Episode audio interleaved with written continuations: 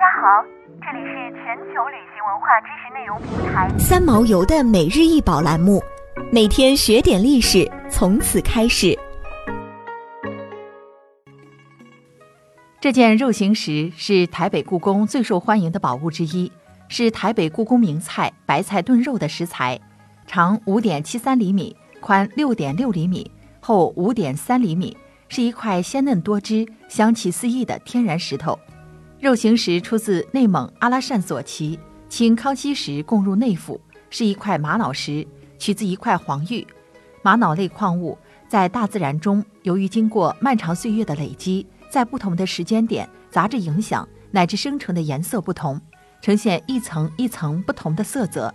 这块清代的肉形石，色风纹理全是天然形成的，经过工匠的鬼斧神工，竟然就雕成了一块栩栩如生的东坡肉。肉的肥瘦层次分明，肌理清晰，就连毛细孔也雕刻出来，迷住了观众的眼，足够以假乱真。坚硬的石头瞬间转化为红烧肉刚起锅时的效果。似乎都能闻到红烧肉的香味，表皮松软而富有弹性，充满了胶质感。其创意构思之巧妙，雕刻技法之精湛，令人叹为观止。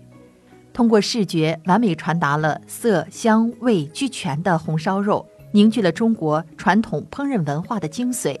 这名工匠称得上是一名巧手能厨。这块肉形石与翠玉白菜、毛公鼎。成为台北故宫博物院的镇馆三宝，但不少专家都对此有不同看法。因为栩栩如生的肉形石并不少见，而且台北故宫中有许多文物比肉形石更加珍贵，其价值要远远超过肉形石和翠玉白菜。但这也不影响肉形石和翠玉白菜成为台北故宫最受欢迎的文物之一。想要鉴赏国宝高清大图，欢迎下载三毛游 App，更多宝贝等着您。